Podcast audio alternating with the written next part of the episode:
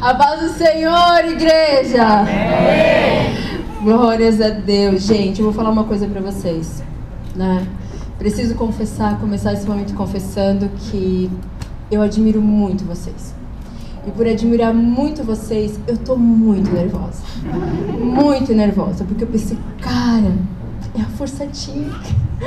Entendeu? Então, assim, se vocês veem que eu tô tremendo, se eu trocar Jesus por Genésio, alguma coisa assim, vocês relevem, porque realmente eu tô nervosa, eu admiro muito vocês, eu olho pra vocês e eu penso, gente, eles são muito legais.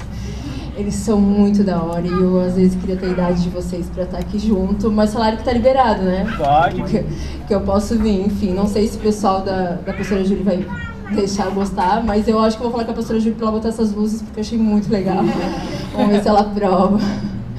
Gente, é, boa noite. Pra quem não conhece, eu sou a Nath. Já botaram aqui? Ai, botaram, gente, muito legal. Tem um áudio que eu mandei pra professora Júlia. Poxa, eu tô sem meu celular. Ô, Sofia, pega meu celular ali. Vou mostrar o áudio que eu mandei pra professora Júlia sobre vocês. Por isso, porque, cara, eu admiro real vocês. Num nível, num grau. Uh, obrigada, Paixão. Vocês podem sentar, gente. Viu? Não tô falando que eu tô nervosa. Quando eu acho áudio aqui pra falar, cara, que eu não tô mentindo, que eu não tô babando o ovo de vocês e tal, aquela coisa arada, enfim, né? Porque eu só faço isso assim, tipo, os especiais. É... Gente, gostaria de parabenizar, não sei de quem foi a ideia de me chamar, mas eu gostaria de parabenizar pela coragem, porque eu não teria essa coragem. Foi o Alisson. Ah, Foi o Alisson? Bah, Alisson. Enfim, cara.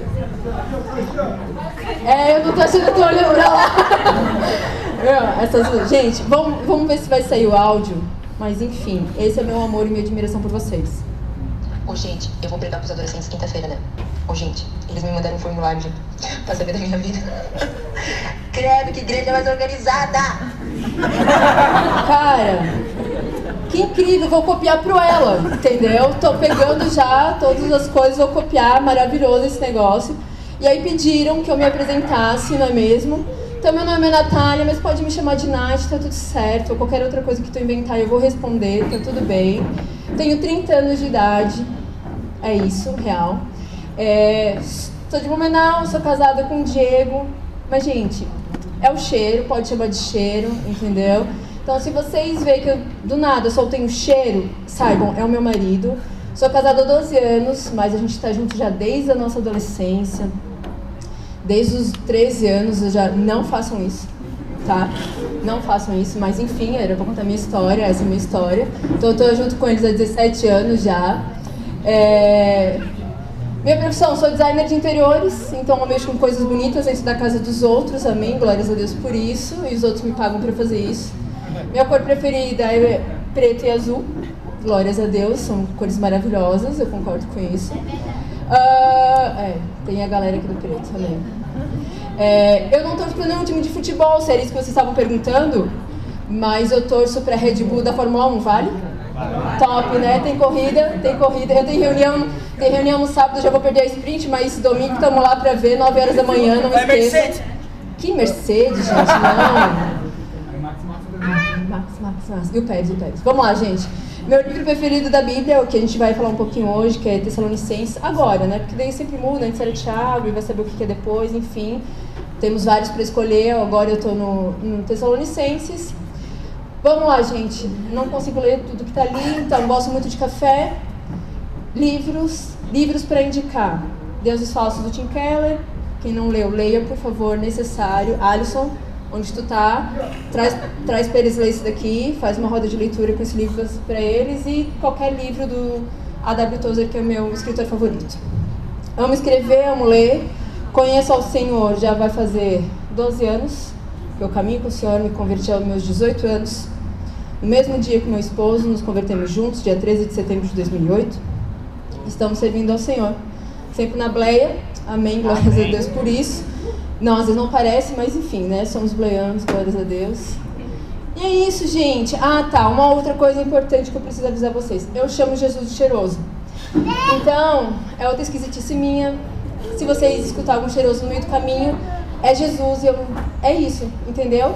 Uh, não consigo trocar, as irmãs de cinco geração já me expulsaram de lá por causa disso. Então, assim, é isso, tá? Então, vamos lá, compreensão. Uh, acho que dando os avisos paroquiais. É isso, Alisson? Posso começar? Amém. Alisson? Amém. Amém. É, água, nervosa. Me chamaram para falar sobre feminismo. Fizeram posts de Instagram, me marcaram, não repostei. Tem vergonha, gente. Como assim? Fiquei com muita vergonha, até por isso eu falei, não vou, não sei o quê, porque vai que alguém vai lá pra, pra tentar me escutar o que foi que aconteceu, que já me falaram aqui hoje, gente. Por favor, eu, realmente, assim, o Alisson teve muita coragem de fazer uma coisa dessa e a gente tá aqui pra glória de Deus. Eu gostaria de falar que eu vou ver meus papéis, porque eu não. Eu sou grind, então assim, eu tenho que trazer papel, não tenho tablet, amém? Uh, e tá escuro. Então, qualquer coisa, se eu não conseguir ler, é isso, é o que nós temos para hoje. Não estava preparado para essa iluminação, apesar de achar muito legal. Gente, abram as vossas Bíblias, ou se for passar no telão, o pessoal do telão aí, faz favor, 1 Tessalonicenses. Se eu estiver falando muito rápido, também é o nervosismo. Aí vocês, alguém que eu estiver enxergando pede para eu falar mais devagar, aí que os meninos daqui falam tipo menos, não, tipo, menos. Que daí eu tenho, lembro de dar uma inspirada no meio do caminho, amém? Olha, são até que horas? 9 h 15? Tá. Vamos lá. É... 1 Tessalonicenses. Vamos a partir do versículo 4, amém? Eu vou ler na NTLH. Vocês acharam que tá lá no finalzinho, gente. Passa bem rápido, quase que não dá pra ver, duas folhinhas, entendesse? Paulo foi muito sucinto nessa carta, então assim, tá lá no final, logo depois de Colossenses. É isso. Todos acharam? Amém. Ou a grande maioria? Não, não. Colocaram lá? Não colocaram? Não tem? Não tem ali ainda? Amém. Então eu vou ler. Amém? Presta Amém. atenção em mim. Então, quem não achou, que vai dar tudo certo, eu espero. Amém? Amém. Então Paulo estava escrevendo aos Tessalonicenses, né? Estava preso e aí ele deixou uma igreja instituída, né, na cidade de Tessalônica e falou: "Poxa, eu preciso fazer um discipulado com os caras. Não consigo ir, vou mandar uma carta e aí vou escrever algumas recomendações, eu mesmo para eles, de algumas coisas que precisam ser ajustadas, né? Que vira e mexe acontece.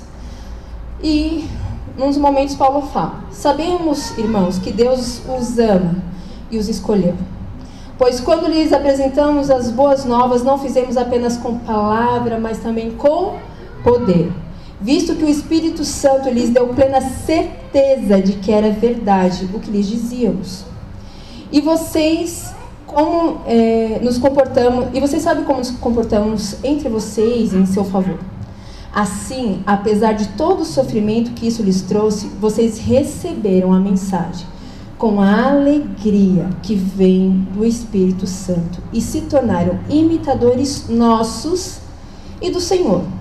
Com isso, tornaram-se exemplo para todos os irmãos da Grécia, tanto na Macedônia como na Caia. Agora, partindo de vocês, a palavra do Senhor tem se espalhado por toda parte, até mesmo além da Macedônia e da Caia pois sua fé em Deus se tornou conhecida em todo lugar. Não precisamos sequer mencioná-la, pois as pessoas têm comentado sobre vocês e como vocês acolheram e como deixaram os ídolos a fim de servir ao Deus vivo e verdadeiro.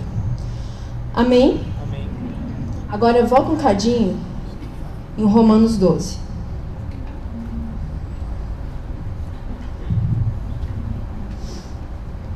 Portanto, irmãos, suplico-os que entreguem o seu corpo a Deus por causa de tudo que ele fez por vocês. Que sejam como sacrifício vivo e santo, do tipo que Deus considera agradável. E essa é a verdadeira forma de adorá-lo.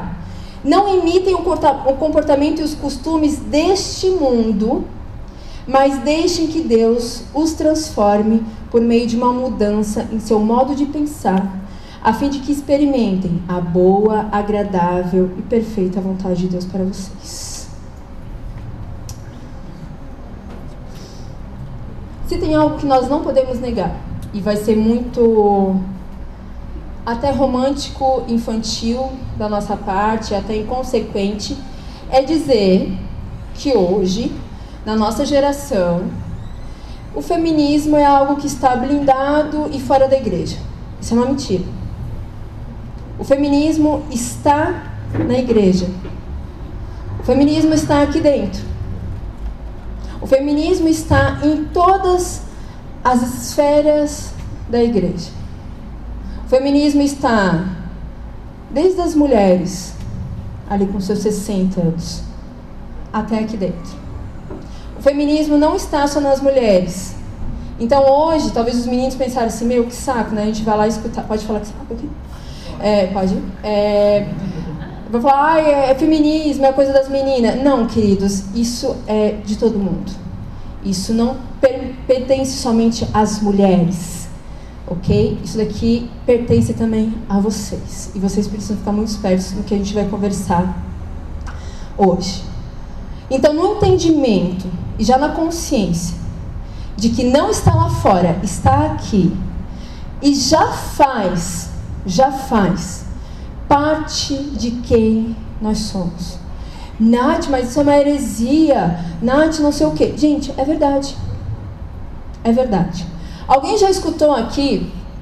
É, como eu não estou enxergando vocês, enfim, eu também não conheço os pais de vocês, enfim, não, enfim, vocês podem falar porque é isso aí, tá? É, quem é que já escutou? Minha filha estuda para não depender de homem. Meu Deus. Né? Faz faculdade, minha filha, para ser alguém na vida, para trabalhar, para não depender de homem. Já escutaram? Eu já escutei. A minha mãe escutou da minha avó. Então veja, minha mãe nasceu em 1963. E ela já foi educada pela minha avó. Falava, por favor, eu vou te pagar estudo. Estuda, cria uma profissão, seja independente para não ficar presa a homem nenhum e vai viver a tua vida. E foi assim que a minha avó ensinou a minha mãe, e foi assim que a minha mãe ensinou a mim e a minhas irmãs, e somos assim que nós somos o produto de hoje. Eu não fui criada na igreja, me converti aos 18 anos. Eu fui aprender de Jesus depois.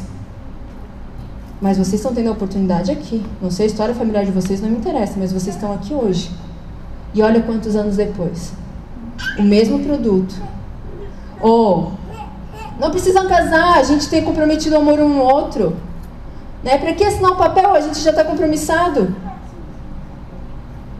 Para que? Ou, oh, não quero casar. Alguém tem aqui que não quer casar? Que tipo, tem certeza absoluta que não quer casar? Meu, que incrível isso.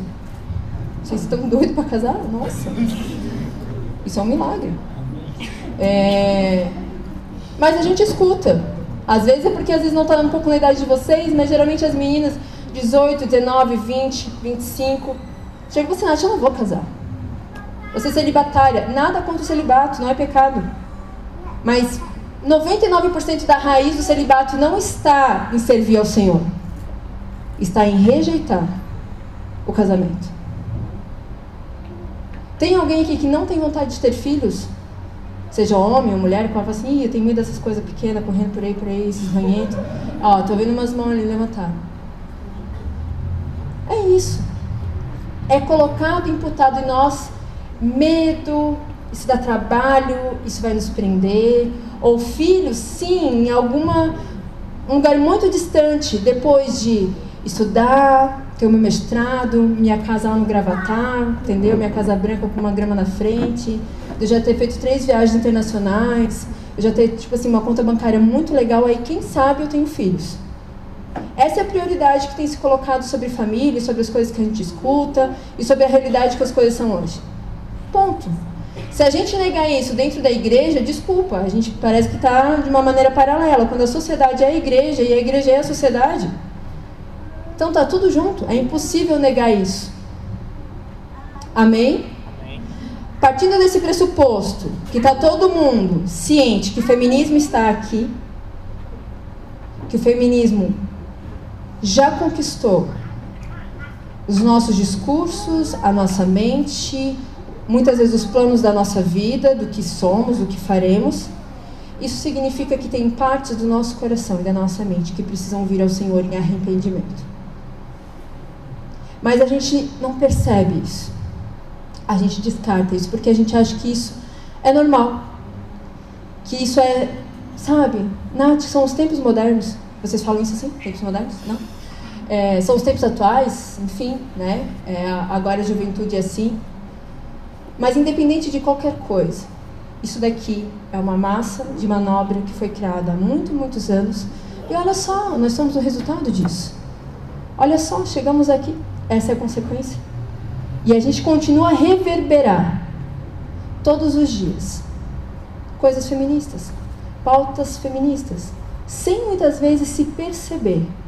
A gente se movimenta em manada dentro de uma agenda completamente anticristã.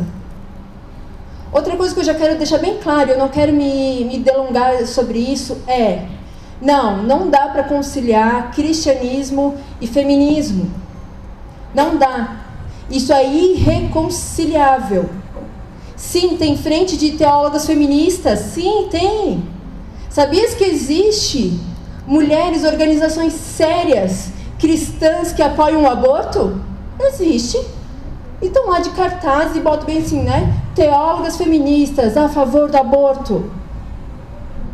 Cara, tem uma igreja se levantando, apoiando isso. E é real. Sabe por quê? Porque é muito mais fácil a gente negociar com o pecado do que simplesmente excluir. É muito mais fácil a gente querer entrar num contraponto, tipo, ah, vamos aqui tentar achar o meio termo para algumas coisas na sociedade, nos argumentos, do que simplesmente a gente pegar isso aqui que a gente fala que a gente crê, que a gente está aqui buscando, que a gente diz que a gente ama, que a gente está aqui adorando, e ser chamado de fundamentalista, homofóbico, transfóbico, gente dança, tapada. Esses dias eu fui ter uma conversa com a minha irmã e a minha irmã se assustou porque falou assim: Nossa, tu sabe falar sobre isso? Eu falei: Meu Deus, ela acha que eu sou o quê? Eu sou o quê? Eu sou um bicho? Eu não sei raciocinar? Mas por quê? Ah, é crente. Principalmente na igreja tradicional como a nossa, né? E vai na bleia, são tudo um bando de tapados, gente. Vão tudo lá, ó. Mas não, a gente sabe a gente escolhe a quem nós servimos. A partir do momento que a gente fala, não, vamos sentar aqui para tentar achar o contraponto e saber se Deus realmente não quer que nós sejamos feministas e se Deus realmente. Nos, Jesus, tem mulheres que falam, Jesus nos chamou para sermos feministas, Nath, quando ele, ele protegeu aquela mulher de ser apedrejada. Gente, pelo amor de Deus, o que fizeram com a exegese bíblica? O que, que fizeram com a interpretação de texto? Aí depois a gente que é os tapados. Mas isso tem acontecido aqui dentro. E se a partir do momento que nós crentes sentarmos e tentarmos conciliar essas duas coisas, porque a gente pô, não quer ficar mal, sabe? A gente quer parecer legal porque a gente quer apoiar o direito das mulheres. Porque a gente crê que Deus cuida das mulheres. Porque a gente vê que, poxa, tem coisas no feminismo que é importante, Nath. A partir do momento que a gente começar a negociar com isso, nós somos Laodiceia. Que um dia recebeu ao Senhor, que um dia falou, eu sou a tua igreja, mas quando foi para adorar, falou assim: não, calma aí, não vamos perder dinheiro, vamos aqui fazer um ajuste é, com o pessoal de Roma, calma aí, que a gente finge que te adora, e aí vocês não, não tiram o nosso negócio, e a gente continua com dinheiro, a gente continua bem, e vamos continuar essa igreja, a gente só vai fazer um rolê aqui. Até que Jesus falou assim, queridos, eu estou à porta e bato. Aquilo ali não é um versículo de evangelismo. Aquilo, é aquilo ali é um versículo de arrependimento. Ei, vocês estão falando que isso é minha casa, isso não é minha casa, eu não estou mais aí, eu não moro, mas vocês que tomaram conta. Eu estou querendo entrar aí de volta. A partir do momento que a gente começar a negociar, Mas a gente precisa cuidar da nossa mente, do nosso coração e entender o porquê nós somos chamados. Deixa eu falar uma coisa para vocês. Em Oséias 4 e 6 fala que o meu, o meu povo perece por falta de conhecimento. Aí nos versículos depois vai falar assim, que porque os líderes que não, não me amam e não ensinam para o povo. Cara, vocês têm liderança que faz encontro atrás de encontro. Eu nunca vi, vira e mexe, tem coisa de teologia para vocês. Vira e mexe, tem coisas que vocês fazem para falar da palavra. Vocês têm noção como vocês são privilegiados, vocês são uma, uma, uma geração privilegiada, vocês têm noção disso. É por isso que eu olho para vocês e acho, cara, vocês são muito legais. Vocês são muito privilegiados. Ai, se eu na idade de vocês, cara, tivesse essa oportunidade. Tava lá virada nas festas, fazendo um monte de besteira. Perdendo a minha adolescência, um monte de besteira. Caramba, eu queria ter. Tá onde vocês estão, na idade que vocês estão. Ter casado com outra mentalidade. Glória a Deus que o Senhor me, me encontrou com 18 anos e falou: Cara, agora deu, Natália, vou mudar a história da tua vida. Mas, cara, vocês têm noção que vocês são privilegiados?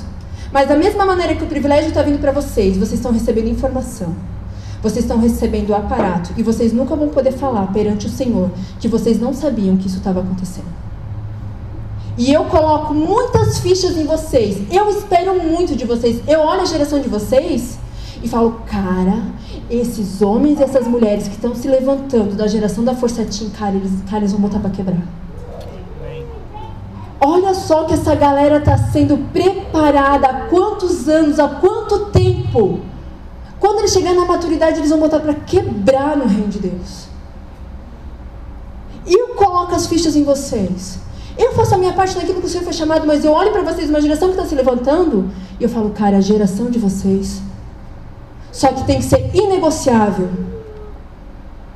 Só que tem que saber o porquê vocês estão fazendo o que estão fazendo. E nunca vão poder chegar perante o Senhor e falar assim: Senhor, eu não sabia. O movimento feminista é organizado. O movimento feminista sabe o que está fazendo.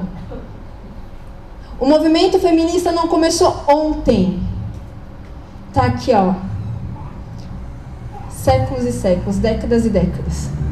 Preparando o caminho para a gente ter as discussões, os problemas de cabeça e a geração que a gente tem hoje. E a igreja precisa conscientemente agora se posicionar e começar a fazer diferença. Porque senão daqui a pouco a geração de vocês vai pegar uma bucha maior do que a nossa que está pegando agora. Eu não sei se todo mundo sabe, pode ser que não também, não é para onde você saber. Aquela pessoa grande ali é o pastor Sim. Pastor. É... Eu trabalho voluntariamente no Ela. O pessoal conhece o que é o Ela? Na igreja? Tá. Poucas pessoas conhecem. O que é o Ela? O Ela é um curso que acontece há dois anos aqui nessa igreja. É... Para mulheres. Mulheres cristãs.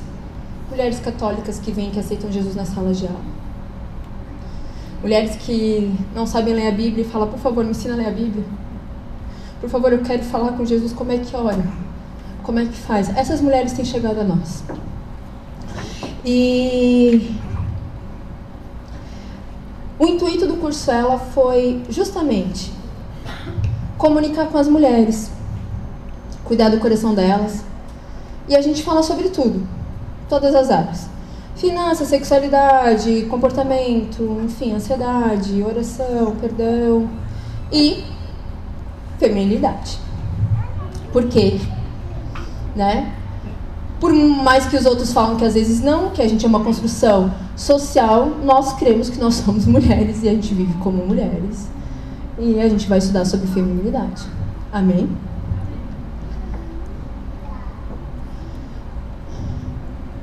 Eu atendo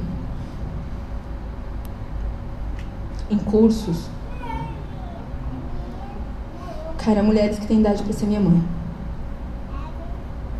Mulheres de 57, 58, 62 anos. E essas mulheres chegam pra gente e elas não conseguem, às vezes, falar uma palavra. Tem uma dinâmica que a gente faz que é fale uma palavra sobre você, uma palavra que te define. Então, cada uma, enfim, escolhe, ah, ela isso, ela aquilo. E a gente trabalha, né, sobre essa, esse olhar que a pessoa tem sobre si mesma, certo? Cara, elas não conseguem. Elas choram em cima do livro, mas elas não conseguem falar um adjetivo sobre elas. Elas choram em cima daquelas páginas e elas não sabem quem elas são. E são mulheres que estão incluídas no mercado de trabalho, são mulheres que já têm filhos e netos, são mulheres que às vezes estão dentro da igreja por mais de 30 anos e elas não sabem quem elas são. E quando a gente conversa e mostra da palavra e ora juntos e estuda sobre a feminilidade, elas falam: Cara, Deus me fez mulher. Vocês têm noção do que é isso? A pessoa viver a vida inteira sem ter a percepção, ter a consciência que o Senhor a criou homem ou mulher? E perceber como a gente é especial por isso. Cara, Ele botou fôlego de vida nas nossas, nas nossas narinas. Cara, Ele escolheu a gente desde o ventre. Ele me escolheu para ser mulher nessa geração. Cara, que especial! E o Senhor falou: vamos fazer a imagem semelhança. Isso significa que tanto eu como você, eu como mulher e o outro como homem, nós temos características do Senhor em nós. Cara, como isso é incrível! E tem mulheres que não sabem disso, que não desfrutam disso, que não se percebem como mulher. Vocês têm noção como isso é grave? Porque é uma sociedade que está se materializando que não sabem quem são. Aí vem qualquer ideologia, vem qualquer coisa organizada e a pessoa acredita. Ela acredita. Algumas de vocês, adolescentes, algumas jovens já falaram para mim, é, ô Nath, é muito frufru. O ela é muito frufru. Ai, essas irmãs ficam enfeitando o livro. E, meu, para que isso? Sabe, essa feminilidade açucarada. E aí nós estamos vivendo na igreja uma feminilidade açucarada, por quê? Porque nós temos mulheres que estão há anos sem saber que são mulheres, estão se reencontrando com a sua identidade criacional. E elas estão literalmente que é ser mulher, se redescobrir como mulher feminina, criativa, forte auxiliadora, capaz. E ela utiliza aquele livro para reconectar com ela. Se vocês soubessem, eu não posso falar porque é uma questão de sigilo, a gente não abre o que acontece ali dentro. Mas o que elas falam, testemunham quando elas começam a decorar o livro e falar: Deus me ama como mulher. Cara, Deus me ama como mulher. E eu choro com elas, porque elas têm a idade para ser minha mãe. E eu, com tudo isso com 30 anos, eu falo, Senhor, misericórdia, como é que eu vou falar com essas mulheres? Como é que eu vou ministrar o coração dessas mulheres? Elas que deveriam estar ministrando no meu coração. Cara, e eu tremi sim os joelhos para vir aqui. Porque eu falei, eu não acredito, Senhor, que tu vai me chamar para falar com, com adolescentes sobre feminilidade. Uma pessoa que negou tanto a minha natureza. Eu não gostava de ser mulher. Eu brigava com Deus porque eu tinha nascido mulher. Eu me achava fraca por ser mulher. Eu achava que eu estava em desvantagem por ser mulher. Eu ficava braba com os homens por ser mulher. Eu ficava braba com o meu esposo por ser mulher. Eu ficava braba com a minha liderança pastoral por ser mulher. Eu rejeitava qualquer qualquer traço do feminino, qualquer traço do feminino. Isso vem da minha infância, da minha adolescência e olha, depois que eu aceitei Jesus também, é óbvio. Isso não foi tirado assim, ó, quando eu desci as águas. O Senhor teve que mostrar traço por traço e me trazer o arrependimento e me trazer a cura da minha identidade. E eu falei, Senhor, para que o Senhor está me chamando? Misericórdia. Eu que não gosto de rosa, estou no meio dessas mulheres. Eu que não gosto dessas coisas de frufru, Senhor. Não gosto dessas decoração de poá, misericórdia, que essa igreja só gosta de poá, de flor e rosa, flor e rosa e poá, misericórdia, Senhor. E o Senhor me trouxe para onde? Para dentro do ministério feminino, para me curar. Eu ainda não continuo gostando de rosa, mas. Diz que a obra ainda vai terminar, né? Enfim, mas. Entendam, não é sobre o rosa ou a flor. É amar e me ver como mulher. E viver como mulher. E tomar posse daquilo que o Senhor me criou para ser. E se o Senhor me criou para ser mulher, eu vou viver como uma mulher cristã, cheia do Espírito Santo uma mulher que o Senhor chamou para fazer diferença nesse mundo. E sabe como o Senhor me chamou para o Ministério Feminino? Eu tinha cabelo vermelho, metade do meu cabelo era desse tamanho aqui, era loiro. Vermelho loiro. Casa irmã do Coque, do Ciclo de Geração. Me chamaram para fazer parte da diretoria. Eu falei, gente, maluca. Mas não me deixaram nem falar não. Fala, tá proibida falar não. Vai, obrigada. E eu fui. Foi bem assim o meu chamado para o ministério. Assim, uma coisa muito espiritual. Não tem como falar, não vem. Atrofiada, não tinha comunhão com a igreja, não tinha, no sentido, eu não me relacionava com ninguém, não tinha amigas, não tinha comunhão. Tinha uma imagem completamente distorcida é, de qualquer coisa, com as roupas tudo largona, e eu continuo usando assim, continuo usando roupa larga, porque eu curto, é minha vibe, entendeu? Cheia dos anel, não me libertei dos anel ainda, glória a Deus, pastor Nutinho ainda não me chamou para o gabinete por causa disso, continuo com os anel, com as pulseiras, com as coisas tudo, entendeu? E as irmãs falaram: Vem, Nath. Chamando de Jesus de cheiroso no meio de oração. Isso causou um problema, gurias. E se eu chamar só de gurias, desculpa, eu não estou acostumada a falar com homem. Perdão, gente, sério, desculpa, tá? Então não leve pro lado pessoal, não é nada feminista isso aqui. É só porque realmente eu não estou acostumada a falar com os meninos.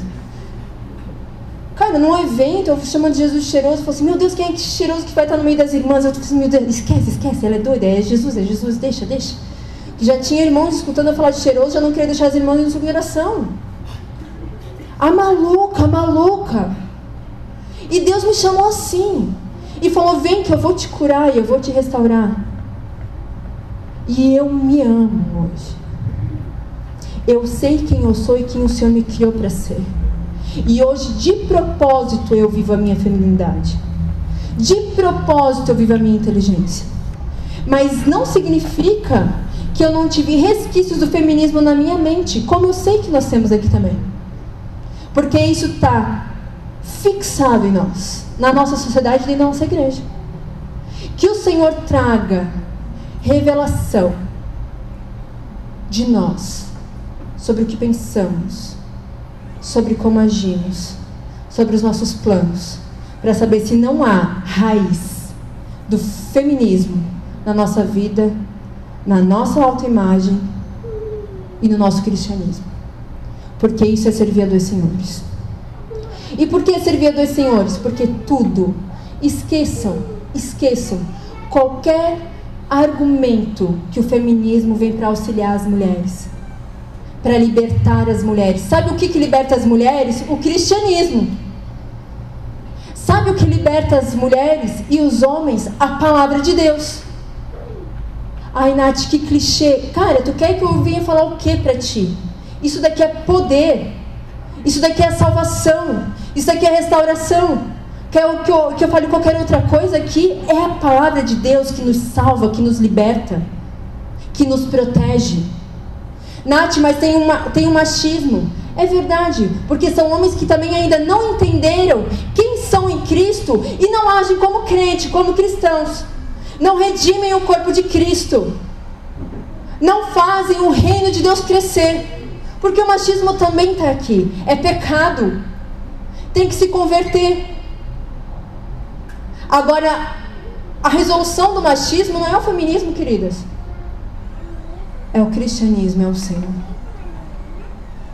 É aquilo que o Senhor vem transformar a nossa mente, transformar o nosso ser. Só que é muito mais fácil a gente pegar o que vem pronto do que conhecer aquilo que a gente diz que conhece, diz que ama e diz que serve, que é isso daqui.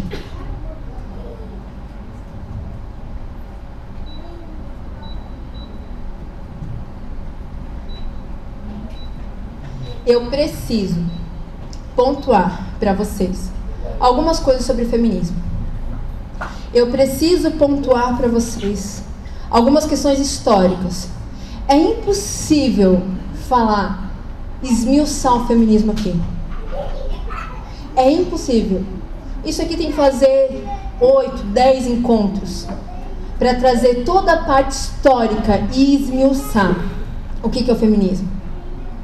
Por, por que ele nasceu, cresceu, está aqui,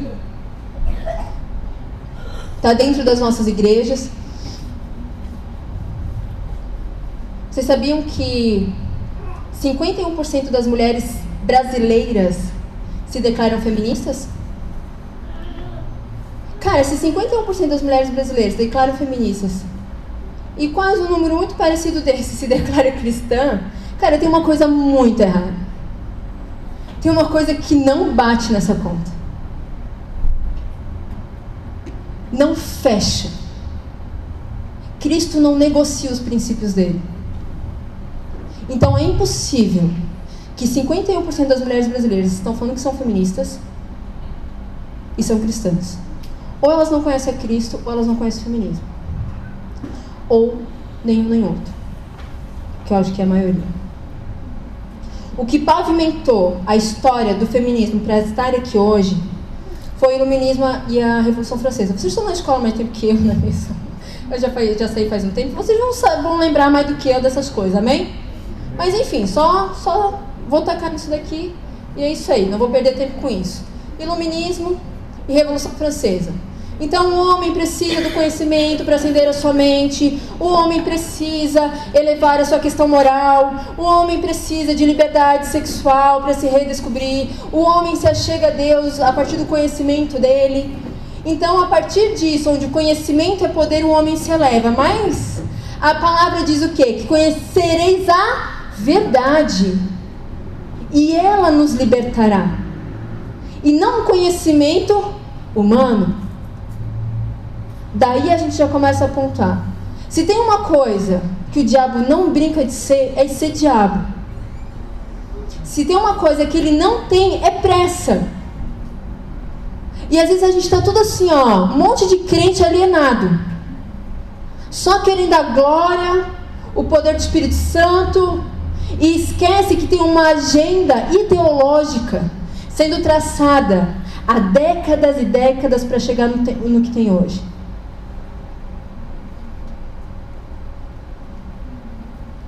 Isso se chama protofeminismo. Protofeminismo é o quê? É a parte embrionária do feminismo, vamos colocar assim.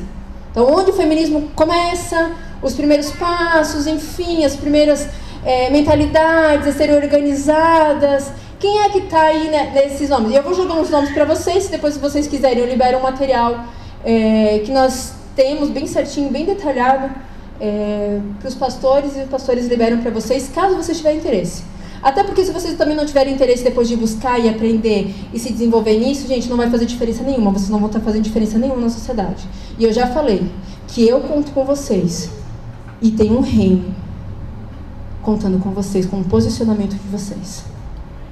Porque o reino de Deus, como nessa série que vocês estão fazendo, não é só apenas poder do Espírito Santo fechado aqui dentro desse homem. É lá fora, fazendo a diferença. Como homens e mulheres cheios do Espírito Santo de Deus. Nós falamos, Maranata. Nós desejamos a volta do Senhor Jesus, não desejamos? A gente não sonha com isso. Cara, a gente não sonha com o céu. Mas nós precisamos fazer a nossa parte como reino de Deus. Para que Ele venha nos buscar. Marquês de Sadre e Mary Wollstonecraft. Essa mulher foi a mãe é, da Mary Shelley, que escreveu Frankenstein.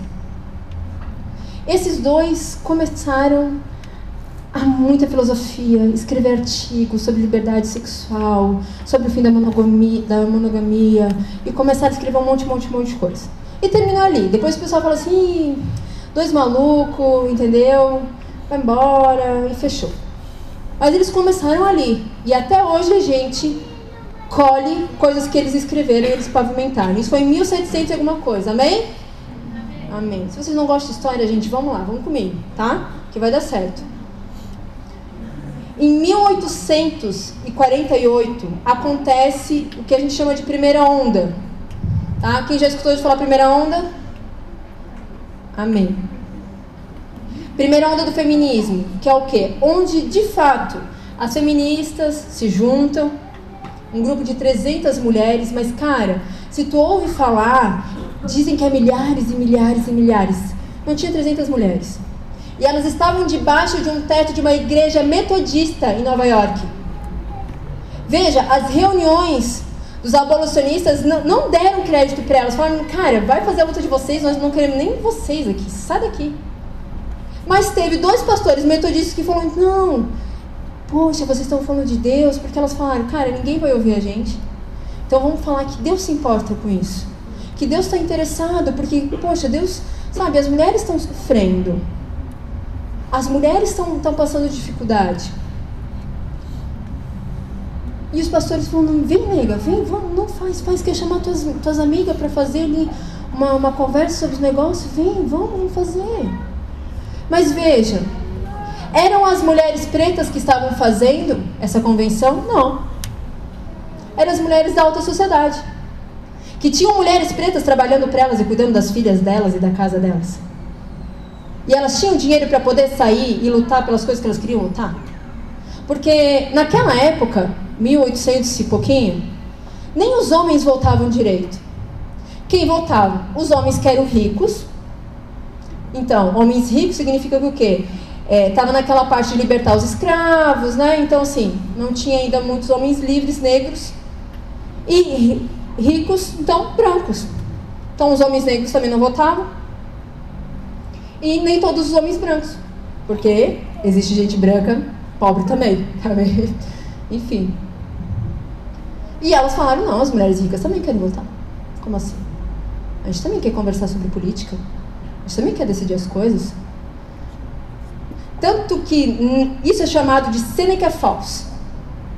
Essa constituição, essa reunião, esse acordo, onde elas pediam direitos civis onde elas pediam é, auxílio para divorciar, e, enfim, várias pautas e também o voto feminismo, feminino. E olha, as mulheres votaram que não. Foi negado, as mulheres falaram: não, não, calma aí, porque se a gente votar, a gente tem que estar comprometida que nós iremos para a guerra. Porque se você não é um homem rico e branco, a outra maneira de você votar é o quê? Estar comprometida a ir para a guerra. E elas queriam ir para a guerra? Não. Então não vou votar. E tá tudo bem para mim. Porque a ideia de democracia naquela época era muito diferente do que nós temos hoje. Amém? Então eram mulheres ricas, completamente é, contra os princípios cristãos, apesar de estar utilizando uma igreja metodista. E aqui eu gostaria de já fechar uma questão, porque muitas pessoas falam assim: olha, as primeiras feministas eram boas, Nath. As primeiras feministas eram mulheres cristãs. As primeiras feministas estavam dentro da igreja cristã. Cara, a maioria ou era católica ou era protestante. John Wesley tinha acabado de fazer, cara, um ribuliço, tinha um monte de igreja metodista crescendo, crescendo, crescendo. Tipo assim, a igreja tava. Então, aqui não tem 51% das, do povo no Brasil que se diz cristão? Numa sociedade que não é remida pelo reino de Deus, não dá para acreditar. Lá é a mesma coisa. Ah, sou católico não praticante. Agora tem crente não praticante também, né? A gente tem dessa agora. E lá também. Então não vamos se enganar que tipo, olha, tinha cristãs Mulheres de Deus buscando cuidado para não ser massa de manobra do que é que eles querem que você acredite. Amém? Entre essas mulheres, tem uma da a Elizabeth Staton. Eu preciso que vocês gravem esse nome. Ela foi a criadora da Bíblia feminista. Ai, vocês acham que a Bíblia feminista cresceu agora? Não. 1848, ela lançou em 1898. 1898, ela pegou a Bíblia e reescreveu. Reescreveu. A gente acha que é de agora. Não. Quando eu falo que é pavimentado, pavimentado, pavimentado, é isso. Não tiveram pressa. Fizeram com calma. E algo que eu preciso falar com vocês. A gente fica muito constrangido quando a gente recebe o favor de alguém. E a gente fala, nossa, essa pessoa me ajudou. E tem um discurso feminista que fala: vocês devem tudo a nós. Se vocês trabalham, mulheres, é porque nós lutamos. Se vocês votam hoje, é porque nós lutamos por vocês. Beijam os nossos pés porque nós fizemos isso. Agradeçam a nós. Porque se a gente bota contra o feminismo, meu Deus do céu, a gente é uns monstros, né? Aí elas amam falar isso. Outra mentira. Outra mentira. A própria, isso já é de segunda onda, né? Mas a própria Simone, eh, Simone Beauvoir fala: o voto não foi conquistado, foi nos concedido foi desconcedido. O Brasil é um dos únicos países onde a gente não teve guerra civil para que os homens, todos os homens, pudessem votar. Mas a maioria dos, dos países do mundo tiveram guerra civil, os homens falam, nós queremos votar. Porque se é para eu morrer na guerra, eu quero direito de voto. Porque tinha, você sabia que tinha homens que iriam, iam para a guerra sem poder votar? Então os homens pretos e os homens pobres iam para a guerra, se voltassem vivos, aí eles tinham direito de voto. É assim que era concedido o direito de voto deles. Não antes. O direito de voto deles não era concedido só porque eram homens. Eles tinham que provar o valor para o país deles. Tem uma mulher nessa segunda onda, uma mulher, Jesus, dos infernos, Hurt.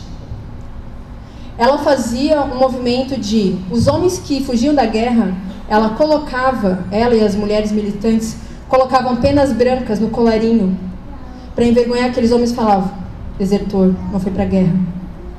Não quer que eu te que eu te denuncie para ser fuzilado? Então vota naquilo que eu quero que tu vote. Essa mulher foi um dos movimentos feministas mais graves, foi Inglaterra, não nos Estados Unidos. Mas de botar fogo nas coisas, enfim. E as filhas dessa mulher, uma foi expulsa porque não concordava com as ideias, as outras se espalharam pela Europa, pela Austrália e criaram seus partidos comunistas. Ela fez muito bem o trabalho dela. Ela conseguiu fazer muito bem o trabalho dela. O primeiro símbolo eleitoral do Brasil foi concedido em 1827. Celina Gonçalves. Quem retirou para ela? O marido. O marido foi lá e falou: Meu, eu acho muito legal as mulheres votar, eu vou lá no cartório tirar para minha esposa. Aí em 1930, mil, 1930, que foi, foi três anos de diferença, que Getúlio Vargas, olha só, falou: Não, deixa eu votar. Deixa as mulheres votar. Ficou 15 anos no poder, obviamente não teve, não teve eleições, recado, elas não votaram. Mas o cara ditatorial falou, não, deixa a mulher votar. Mas foram as feministas. Cara, foi o Getúlio Vargas. Porque o mundo inteiro estava liberando. Porque o mundo inteiro estava concedendo. Que agora os homens também estão sendo liberados, libera as mulheres também. Vai, vai. Deixa as mulheres votar também. Entendam, não romantizem. Elas não nos devem nada. Nós não devemos nada a elas. Outra, movimento político. onde a democracia precisava de mais votos, onde a gente precisava de mais pessoas para votar, para fazer diferença. Olha, estamos aqui, obrigados a votar. É isso aí. Fim, sem romantismo de história. Mas não. Então se questionem sobre tudo, percebam as coisas, não sejam massa de manobra.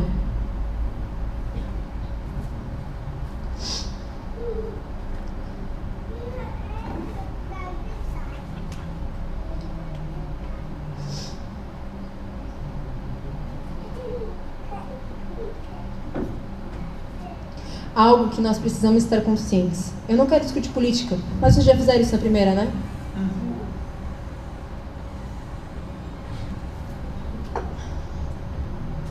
Mas o feminismo é puramente, essencialmente, e se qualquer outra palavra, lero, lero, qualquer outra coisa que alguém for falar, de esquerda. E eu não estou falando isso, e tu pensa, ah, olha lá, ela está falando que é de esquerda, e ela, porque ela vota no Bolsonaro. Cara, não tem nada a ver com isso. Não tem nada a ver com isso. Sabe por que o movimento de esquerda, o comunismo, o marxismo apoiou, incentivou o feminismo? Porque precisava, precisava que as mulheres saíssem de dentro de casa, não tivessem elo emocional com seus filhos e seus esposos para poder trabalhar e estar em prol da luta. Então, se eu não tenho vínculo com filhos, se eu não tenho vínculo com o matrimônio, eu estou disponível para luta. Vocês conhecem um cara muito legal chamado Lenny? Amém? Ou vocês não tiveram aula de história, gente? Como assim? Meu Deus, a professora Viviane era uma louca, mas pelo menos me ensinou algumas coisas, gente, pelo amor de Deus. Como assim? Lenin escreveu: Fazer a mulher participar do trabalho produtivo social, libertando-a da escravidão doméstica, libertando-a do jugo bruto e humilhante, eterno e exclusivo da cozinha e do quarto dos filhos, eis a nossa tarefa principal essa luta será longa, exige transformação radical da técnica e dos costumes, mas levará finalmente à vitória completa do comunismo. Nossa, Nath, eu quero. Não vou, não vou ter filhos porque eu quero a minha liberdade. Querida, massa de manobra aqui, ó. Há 200 anos pensada sobre você. E olha só. E vai me falar que a gente não precisa de um reino de Deus mulheres cheias do Espírito Santo, não negando quem elas são e quem o Senhor chamou para que nós sejamos, nós no Éden caímos junto com o homem. Nós flertamos com o poder. É verdade. E os homens têm a sua dificuldade em tomar a posição que lhes deve. Então nós temos mulheres fortes, mulheres querendo independência, gritando por direitos, e nós temos uma geração de homens abobalhados. Me perdoem, mas é verdade. Sabe para quem a indústria de jogos faz? Vocês acham que é para você jogar Minecraft, queridos? Não, meus amores, não. Aqui, ó, é para ter vocês até os 35 anos de idade viciados na frente do computador e dos videogames. Desculpa, é verdade. Bilhões são investidos, roteiristas, os melhores designers, a melhor equipe técnica, cinco anos para desenvolver algo que tu gosta. Tu fala, cara, que coisa incrível. E tu acha que é para os meninos novinhos? Começa nos meninos novinhos alienação e quando é 35 anos, o cara ainda não casou, ou se casou um alienado, não toma a posição dele, não é um sacerdote, tá ali ó, caindo baba. E a mulher querendo ser uma mulher de Deus com banana do lado. Parabéns, vocês também são massa de manobra. Eu não falei que também era sobre vocês? Eu também não falei que era sobre os homens? Aí, tem homens que reclamam: Poxa, mas as mulheres querem tomar poder. Cara, vocês também não tomam posição. Tem mulheres querendo viver a, a submissão bíblica. Mas não tem homem que quer ser sacerdote do lar. O reino de Deus é para vocês, homens. Tem uma geração de mulheres esperando para homens de Deus, cadê vocês? Eu conto com a geração de vocês. Eu conto com homens de Deus. Sabe por quê? Porque eu não quero mais. Eu não quero mais. Tem que tratar aconselhamento para casamento. Para falar, cara, meu marido não toma atitude. Cara, não sei o quê. Cara, essa é a nossa igreja. E vai falar que o feminismo não está aqui? Mas a gente às vezes fica inubriado, embebecido com o poder de Deus. Isso é bom, a gente precisa, o Senhor está aqui, o Espírito Santo está aqui, é maravilhoso. Mas se vocês não tomar posição no dia a dia, na vivência de vocês, no ordinário, obedecer ao Senhor no ordinário, nas pequenas coisas, ser o homem e a mulher de Deus que o Senhor nos criou para ser, nós não estaremos cumprindo o ID. Queremos conquistar o mundo e não queremos ser o homem e mulher conforme a palavra diz que é dentro da nossa casa. Isso não é só depois do casamento. Isso é agora. Como é você, menina e menino, dentro de casa com os pais de vocês? Caráter de vocês está falando sobre vocês, sobre o cristianismo de vocês dentro da casa de vocês? As pessoas que olham para vocês podem falar: Eis aí, futuros homens e mulheres cheios do Espírito Santo.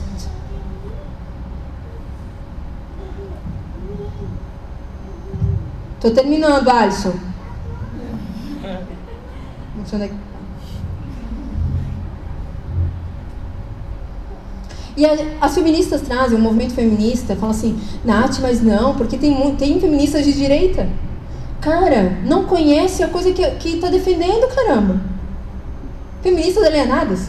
Temos também? Temos também? Fala para uma feminista que está contra o feminismo para ver se a raiz totalitarista do marxismo não, não bate as caras. Bota lá no teu Instagram, meu amor, que você é contra o feminismo, para ver o que, que não vai vir na tua DM. Se posiciona para ver o que, que não acontece contigo.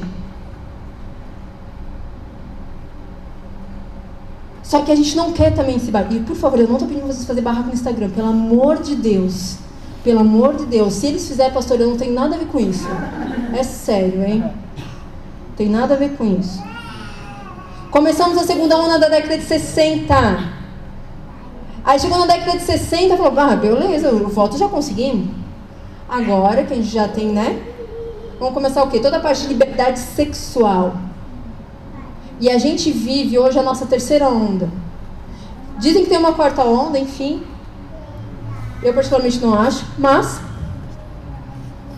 acho que independente de ondas a gente já está na coisa, né? Se quer nomear, se não quer nomear, tá aqui. Enfim. Onde nessa alguém já ouviu essa expressão ou talvez já falou essa expressão tipo assim, a minha verdade? Ai, mas a minha verdade, alguém já falou isso aqui? Para, gente, vocês não usam Instagram? Como assim? As pessoas vão se defender, tipo assim, não, mas a minha verdade, isso é a minha verdade. Nunca escutaram isso? Meu Deus, gente, eu tô muito alienada de vocês, desculpa. Sorry. Mas enfim, as pessoas falam, a minha verdade, ou isso daí, quando a gente vai às vezes falar sobre a palavra, ou a gente vai se posicionar, a gente fala assim, não, mas isso é o que eu acredito. Eu respeito o que tu acredita. Se faz sentido para você, amém. Mas assim, esse é o meu lado, entende? Porque assim, quem me conhece de verdade sabe. Essa vocês conhecem, né? Viu? Tá quase aí. Eu já tô pegando jeito pra falar com vocês. Cara, de onde é que surgiu isso? Isso é do nada? Não é do nada. Isso chama movimento relativista. Ah, tudo é relativo. Então a tua fé é tua fé. A minha fé é minha fé. Vamos viver de boa. Porque tudo é relativo. Se faz sentido para você, amém. Se estás feliz assim, amém. Já escutaram essas também, né? Ou talvez já falaram essas? Desculpa, só existe uma verdade. Só, só existe uma verdade.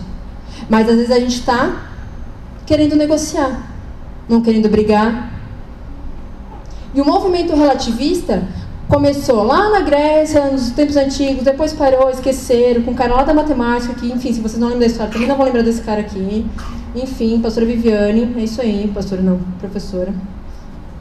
É, e voltou com força. Lá em 1870, olha só, perto da primeira onda. De propósito, não para Satanás, que sabia que precisava desses argumentos agora, numa sociedade completamente relativista. Então hoje o relativismo está, olha só, mulher não é mais mulher, homem não é mais homem. É aquilo que tu sabe, como tu se enxerga. Relativismo. Aí o cheiro está lá fora. Ai. É na outra porta, cheiro. Aí. É... Ai, desculpa, eu sou muito apaixonada, gente. Quando eu vi ele. Ai, cheiro. Amém. Tô terminando já, tá, gente? Eu juro, eu juro. Então, o teu biológico não existe. Significa que o teu órgão genital, gente, não existe é aquilo que tu acha. E a gente também vai criar mais 300 mil formas da pessoa se sentir bem. Se a pessoa fala assim, nossa, eu estou me sentindo um coelhinho, agora eu vou me apresentar como coelhinho, eu vou me comportar como coelhinho. E sim, aí agora a gente tem que respeitar isso e achar normal e achar digno. Aí agora estão relativizando tanto que homens e mulheres não são mais homens e mulheres, isso é uma construção. Nós somos vítimas de uma sociedade que quer que a gente ache que nós somos mulheres. Nós somos vítimas de uma sociedade. Olha só, você tem o que você tem dentro das pernas por um acidente da biologia. Por um acidente. Acabou. A o resto, como você se sente, como você se vê, como você se enxerga, como você se apresenta, é uma construção que você vai fazer. E tem linhas feministas que falam: o feminismo não existe, o feminino não existe, mas nós vamos usar desse argumento feminino e feminismo, porque é assim que elas se veem, então a gente vai usar elas como massa de manobra. Cara, é só procurar, tá na internet. Para de ver YouTube, vai procurar essas coisas, vai conhecer o que a gente está lutando contra. Elas estão falando isso, está tudo documentado, está tudo aí. Elas não se escondem mais. Aí vai me dizer que, não, um homem com testosterona lá em cima pode agora competir contra uma mulher. Esses dias até o cheiro me mostrou, eu falei, nem quero ver. Nem quero ver. Que um cara de MMA falou, não, agora eu me sinto mulher. O que, que eu vou fazer com esse negócio aqui? Não sei. Vou tomar uns remedinhos, baixar minha testosterona um pouquinho, para passar na, na, na convenção ali. E vou lá para pegar uma mulher. Mas desceu a lenha na mulher. A mulher saiu carregada. Continua sendo um homem. Pode ter nome de mulher, pode ter trança no cabelo, pode vestir saia, pode baixar o nível de testosterona, não me interessa. Continua sendo um, um homem não se compete força. Nath, mas eles pedem para baixar a testosterona do homem que é 200 e pouco lá para 10. Aqui, ó, biologia. Tiveram aula de biologia também, né, gente? Vamos lá. Viu como a escola faz sentido? Por favor. Lá para 10. Mas ele passou a adolescência inteira, a vida inteira, na testosterona lá em cima. Tu acha que na vida adulta baixar para 10 vai mudar o quê? A mulher pode tomar a testosterona desesperadamente que não chega na força do homem. Sabe por quê? Levanta, Gabriel. A caixa torácica do homem é maior que a nossa. Biologicamente. O homem é preparado por Deus. Por Deus para poder ter mais ar nos pulmões dele. Ter mais resistência física que nós. O coração do homem é maior que o nosso. O Senhor fez o homem fisicamente mais resistente que nós, mas as meninas não quer que, que não, não carrega nada para mim. Eu tenho força para carregar. Porque quer ser forte, quer ser independente. Deixa o menino carregar. E meninos, carrega a coisa das meninas. Deus fez forte, vocês fortes para isso. É por isso que eu não carrego uma cadeira lá na igreja. Tudo eu peço para alguém. Deus me fez mulher. Eu vou carregar fazer outras coisas, amém?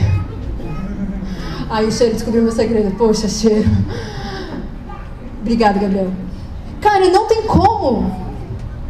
Mas fala que vai continuar sendo homem. Você vai ser xingado. Você vai ser, você vai ser, tem, corre isso ser processado. É para eu ir embora, cheiro? É pra, a gente vai ser processado. E ei, se preparem para isso. Se preparem para isso. Que é uma igreja mumu, uma igreja que não vai sofrer perseguição. A nossa perseguição será completamente intelectual. Completamente intelectual. E nós temos uma igreja que está aqui ó, babando e não está pesquisando o que está acontecendo. Eles vão pegar a gente no argumento. Eles vão falar, mas tem muitos estudos que comprovam. Onde é que estão esses estudos? Me mostra que eu quero ler. Nath, mas eu nunca li um artigo científico. Minha filha, aprende a ler. Meu filho, aprende a ler. Mas eu não entendo. Mas eu, eu falo assim, Senhor, em nome de Jesus, me revela o que está escrito aqui. Senhor, me ajuda a entender, porque eu quero argumento. Ousadia nessas coisas. O Senhor nos chamou para se posicionar. O Senhor nos chamou para sermos cristãos fortes, vigorosos. Sabe por que a igreja de Tessalônica sofreu perseguição? Porque veio todos os altos magistrados e comerciantes e o pessoal é, rico da cidade falou: Cara, pare de fazer, não vai atrás desse Paulo, essa galera é louca. Quase mataram Paulo na saída da cidade. Falaram: Para com isso, começaram a perseguir a galera. E eles falaram: Não. E quando Paulo fala que eles receberam o Espírito Santo, a palavra do Senhor, em palavra e poder. E poder. Conhecimento e glória. Das duas coisas aquela igreja recebeu. E Paulo fala, sabe quando a gente faz uma coisa muito legal e a gente quer se gabar, tipo, olha, eu fiz aquele negócio lá, lá na Luz, olha, eu fiz lá, não, não, não, não, foi tu que fez, né? Não? Tinha um menino aqui do Luz, não tinha? Enfim, é isso aí. Isso, você fez um negócio do Anjo Luz e não sei o que. Meu, vocês são muito parecidos, não? Não, não. Enfim, aí, cara, chega lá, nem lembro o que eu tava falando. Sabe quando a gente quer se gabar de alguma coisa? Cara, eu fiz um trabalho muito bem feito. Paulo está falando, eu nem preciso falar da igreja de Tessalônica, porque o testemunho de vocês ressoa. Esse ressoa no original quer dizer água água profunda, água do mar, com um som de sino, por exemplo, que a gente escuta de muito longe. Não precisa alguém fazer propaganda, não precisa ninguém falar nada. O poder de Deus ressoava, as pessoas escutavam o que estava acontecendo naquela cidade. Os primeiros cristãos saíram de lá. A, a expressão cristãos de lá porque eles receberam poder. E a região da cidade, dos estados, tudo ao redor, eu estou gritando muito, desculpa, muito ao redor, recebiam, escutavam o poder e a glória que estava acontecendo naquele lugar. Sabe, Paulo foi chamado para fazer uma grande obra. Mas quando pegou fogo em Roma, que os cristãos começaram a ser perseguidos, Sabe como é que encheu aquela, aquela cidade de crente ao redor daqueles muros que pipocava crente para cima e para baixo? Porque era na lavadeira, era o confeiteiro, era quem estava arrumando a, a roda, era o comerciante, eram as pessoas comuns daquela cidade que ferviam o Espírito Santo. Começou por um e continuou pela igreja. Aí a gente quer que um se levante. Um se levante. Aí ele cara, destroçado na internet. Mas nós estamos aqui. Um se levantou. Mas o reino é feito de milhares e de milhares. Cara, só quero chegar no céu. E quando chegar lá, eu quero escutar. Entra, serva boa e fiel. Eu não quero escutar do Senhor. Cara, te conheço daqui. Eu não quero viver uma vida que eu digo aqui que eu sou cristã e viver uma vida medíocre ou uma vida rasa. Eu quero viver tudo que o Senhor preparou e me capacitou e me chamou para fazer. E não importa se falam mal de mim, se me acham uma louca, se a minha família continua me achando uma bitolada, não me importa. Não me importa o que os outros falam. Porque quando eu tive a minha identidade curada, eu parei de temer qualquer coisa que falem de mim, porque eu sou filha de Deus vivo. Fiquem de pé.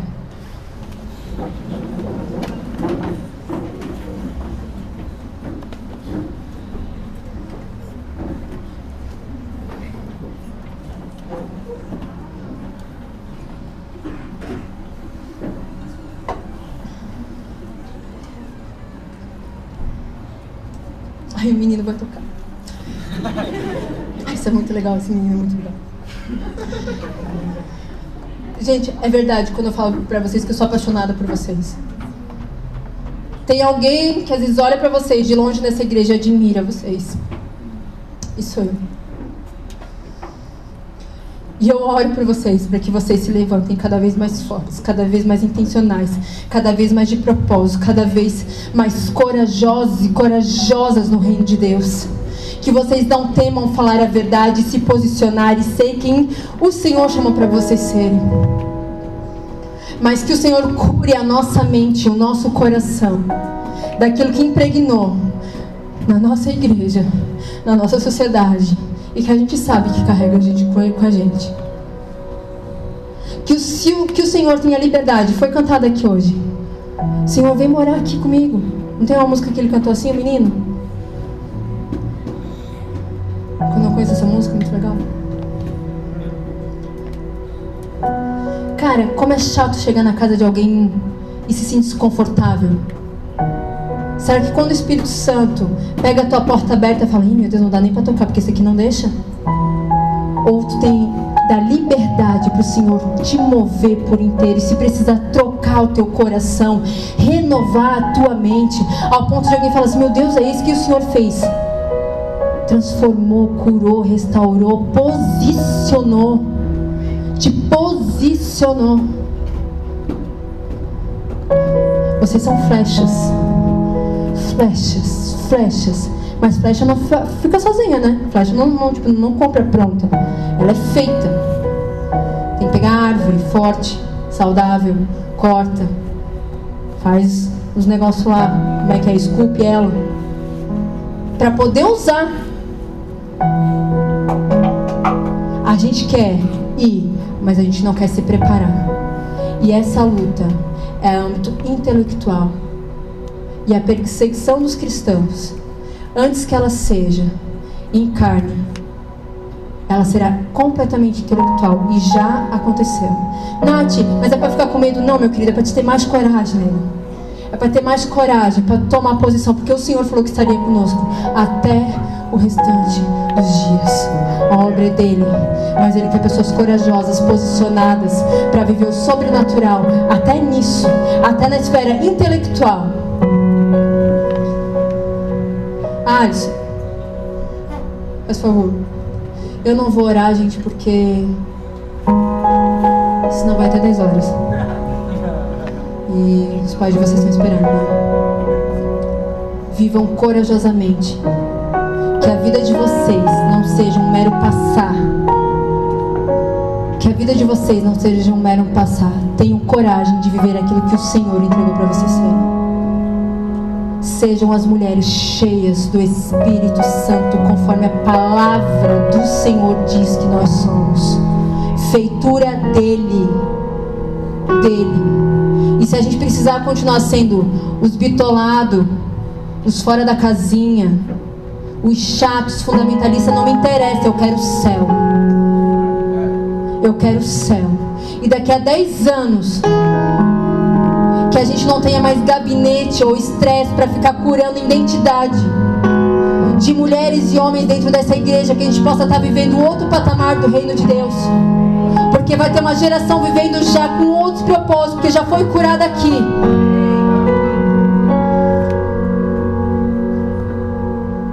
Conto com vocês. De verdade, eu conto com vocês. E a gente se encontra por aí vivendo aquilo que o Senhor nos chamou para fazer, mandando o diabo para o inferno e vivendo para a glória de Deus. Se a gente esbarrar nessa, nesse corredor de igreja, seja para isso. E pode vir me abraçar porque eu não enxerguei ninguém e falar, Nath, aí eu, eu sou lá eu vou falar amém, glória a Deus. Deus abençoe, meus queridos.